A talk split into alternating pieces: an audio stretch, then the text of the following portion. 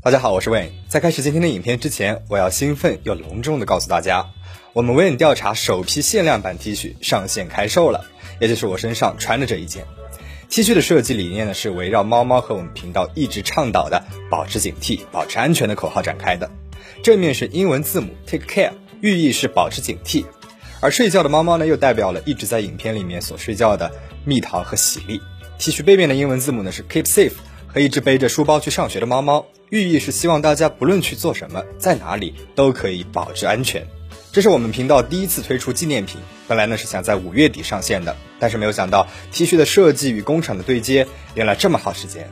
单单 T 恤的设计呢，我就否定掉了三版，前前后后差不多是打磨掉了一个月的时间。幸好最后出来的成品我很满意，也希望大家可以喜欢。那我给大家发出的每一个包裹里面，除了我们限量版的 T 恤，我还为大家准备了频道的精美贴纸，以及我写给大家的卡片。谢谢大家一直以来的支持。这款 T 恤呢，一共有白色和黑色两个款，一共做了四个码数，做了四百件。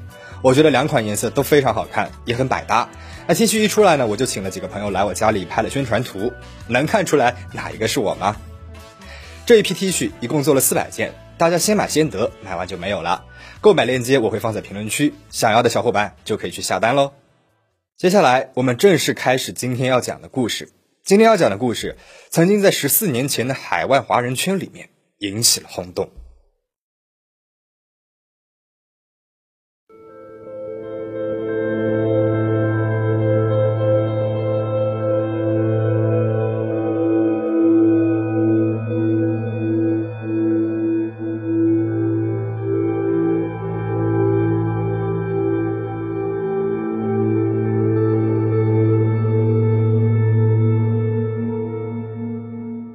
二零零七年九月十五日清晨，刚入春的澳大利亚还有一丝凉意。一对老夫妇穿过墨尔本南十字车站，准备乘车拜访亲友。在人流涌动的车站里面，他们注意到了一个四五岁的亚裔面庞的女孩，独自站在了自动扶梯旁，焦急地四处张望，嘴里不断地重复着“爸爸，爸爸”。老夫妇以为女孩迷路了，就叫来了车站的工作人员。车站广播播报了一天的寻人启事，希望能够找到女孩的家人。但是，一直到晚上，依旧无人来认领这个小女孩。车站人员意识到事情不对劲，便报了警。由于女孩太小，很多问题根本就回答不上来，警方也无法确认她的身份和姓名，就根据她穿着的衣服品牌 Pumpkin Patch 给她起了一个昵称“小南瓜”。九月十六日，警方将小南瓜送到了紧急照料中心，并且在媒体上公布了照片，寻找能够确认孩子身份的线索。九月十七日，通过比对车站监控视频，小南瓜的身份终于确认了。出入境记录显示，小南瓜原名薛千寻。九月十三日，跟随父亲薛乃印从新西兰的奥克兰飞到了澳大利亚墨尔本。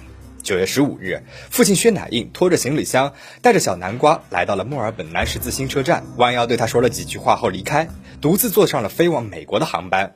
小南瓜就这样被父亲给遗弃了。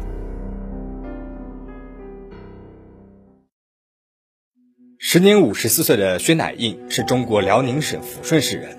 一九九六年，一个人来到了新西兰，经营《唐人街》杂志，业余时间还进行武术教练。一九九八年，薛乃印曾经与一名中国女子有过婚姻，并且生了一个女儿，名字叫格雷斯。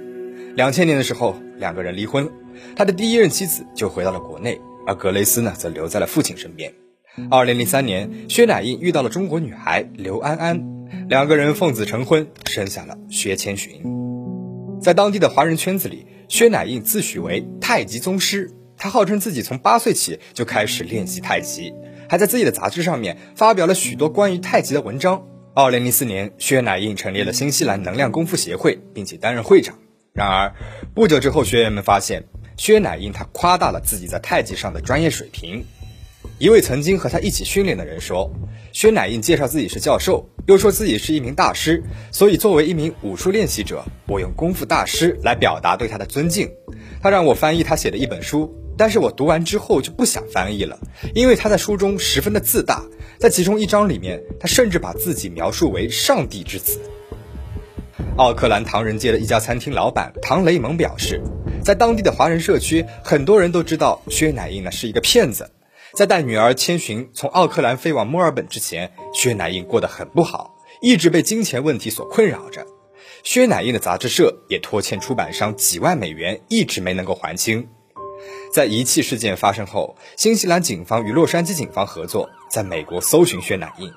然而，他就像人间蒸发了一样，了无音讯。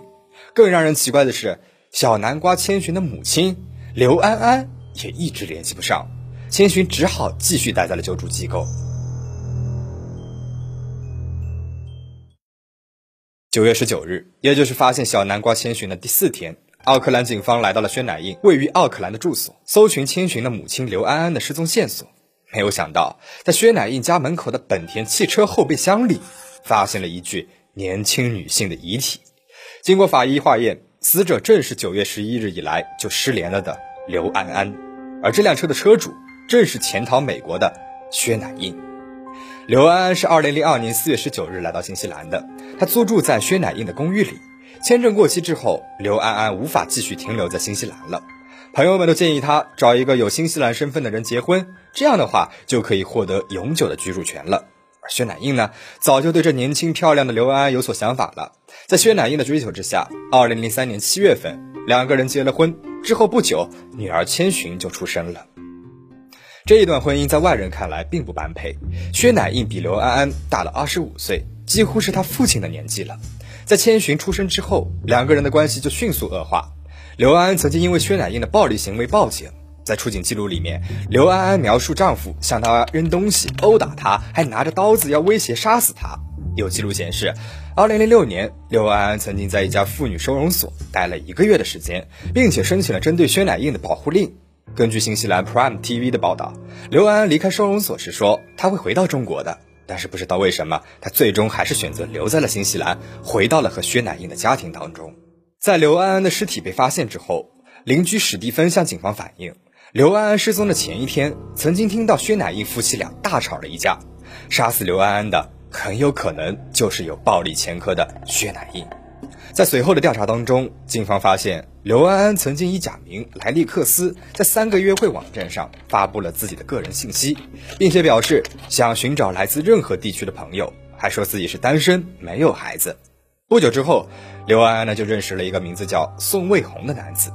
宋卫红也有自己的家庭。妻子、女儿都在中国国内生活，宋卫红一个人在新西兰生活。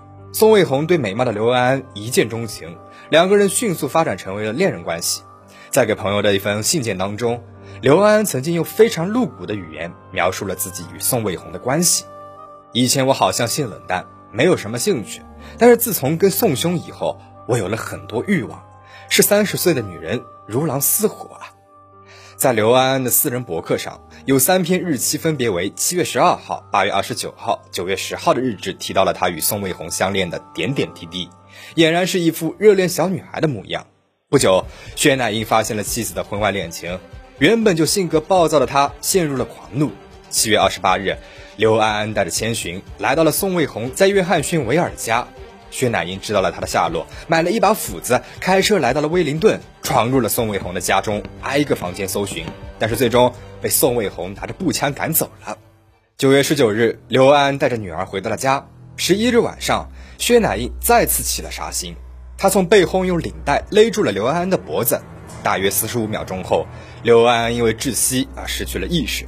三分钟之后，刘安安窒息而亡。薛乃印将他的衣服脱光，又将尸体塞进了后备箱里。凌晨十二点二十七分，处理完尸体的薛乃印在市中心的 ASB 银行金库当中将存款取出，把装有刘安安的尸体的汽车停在了家门口，然后带着三岁的女儿坐上了逃离新西兰的飞机，随后把她遗弃在了墨尔本南十字车站的大厅里。